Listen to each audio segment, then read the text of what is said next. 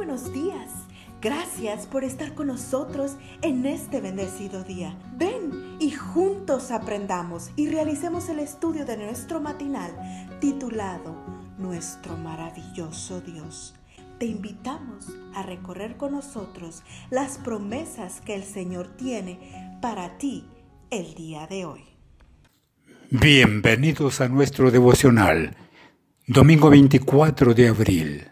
El título es Mis hermanos. Leo de Juan 20, 17. Díceles Jesús, no me toques, porque aún no he subido a mi Padre, mas ve a mis hermanos y diles, subo a mi Padre y a vuestro Padre, a mi Dios y a vuestro Dios. Por mucho tiempo me hice la pregunta de por qué el Señor Jesús no se apareció ni siquiera a uno de los que participaron más activamente en su juicio y crucifixión. Por ejemplo, Anás, Caifás y los sacerdotes. ¿No habría sido esa la mayor evidencia de que Él era todo lo que dijo ser?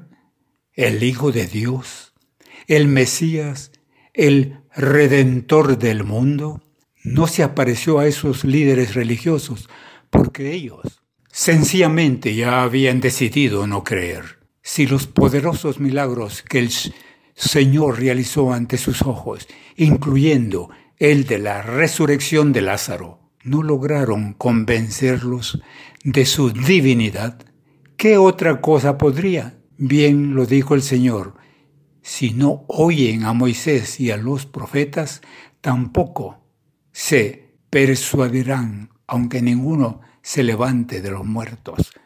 Lucas 16, 31. En cambio, el Jesús resucitado sí apareció a los creyentes, aunque ninguno de ellos esperaba la resurrección. ¿No es eso interesante?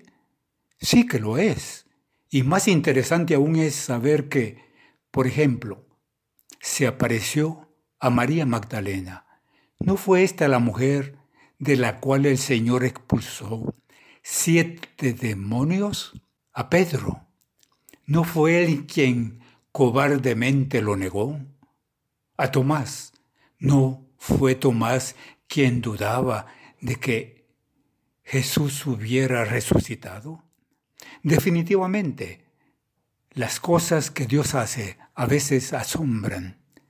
Ve y hablando de cosas que asombran, hay una que, además de asombrarnos, también toca nuestro corazón. El momento cuando el Salvador resucitado dice a María Magdalena, ve a donde están mis hermanos y diles de mi parte que subo a mi Padre y Padre de ustedes, a mi Dios y Dios de ustedes.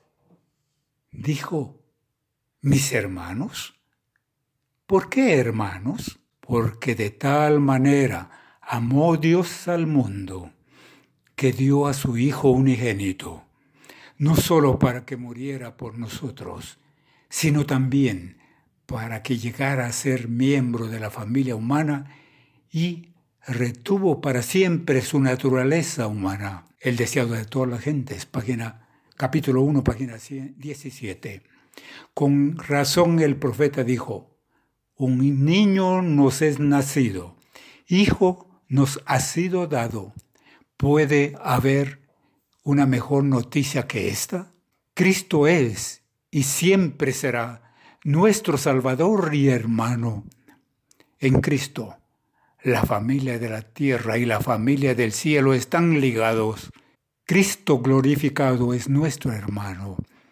El cielo está incorporado en la humanidad y la humanidad envuelta en el seno del amor infinito.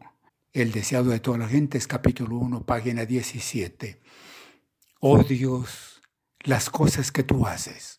Satanás quiso separarnos de tu amor para siempre, pero ahora resulta que estamos más unidos a ti que si nunca hubiéramos pecado. Y todo Gracias a Cristo, nuestro Salvador y nuestro hermano. Dios les bendiga, estimados oyentes. Cada día gracias. Gracias Dios por darnos la tranquilidad necesaria para enfrentar los retos,